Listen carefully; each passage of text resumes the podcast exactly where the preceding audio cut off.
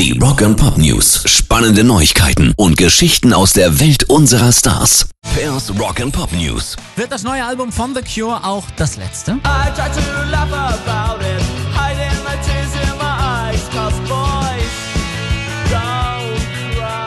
Das deutet jetzt Keyboarder Roger O'Donnell an. Ich habe Robert vor einigen Jahren gesagt, dass wir noch ein Album machen müssen und dass es das traurigste und dramatischste werden muss, das wir je aufgenommen haben.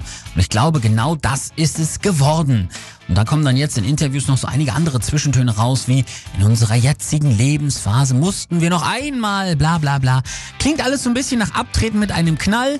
Wie dieser Knall heißen soll, das weiß noch keiner. Wann er rauskommt, auch nicht genau. Vermutet wird, dass The Cures vielleicht letzte Scheibe an Halloween auf den Markt kommt. Rock and Pop News. Dave Grohl ist mit Thin Lizzy-Sänger Ricky Warwick, Ex-Buckcherry-Gitarrist Keith Nelson und weiteren Spielern beim Benefizkonzert Ride for Ronnie aufgetreten. Die von Radiomoderator Eddie Trunk ausgerichtete Tribute-Veranstaltung für den 2010 an Magenkrebs verstorbenen Ronnie James Dio fand am vergangenen Sonntag zum fünften Mal bereits statt und sammelte Geld für die Krebsforschung und Vorsorge. Grohl und Co. spielten bei dem Event, das auf eine große Motorradtour folgte, unter anderem Bomber von Motorhead und Jailbreak von Thin Lizzy. Pairs Rock and Pop News.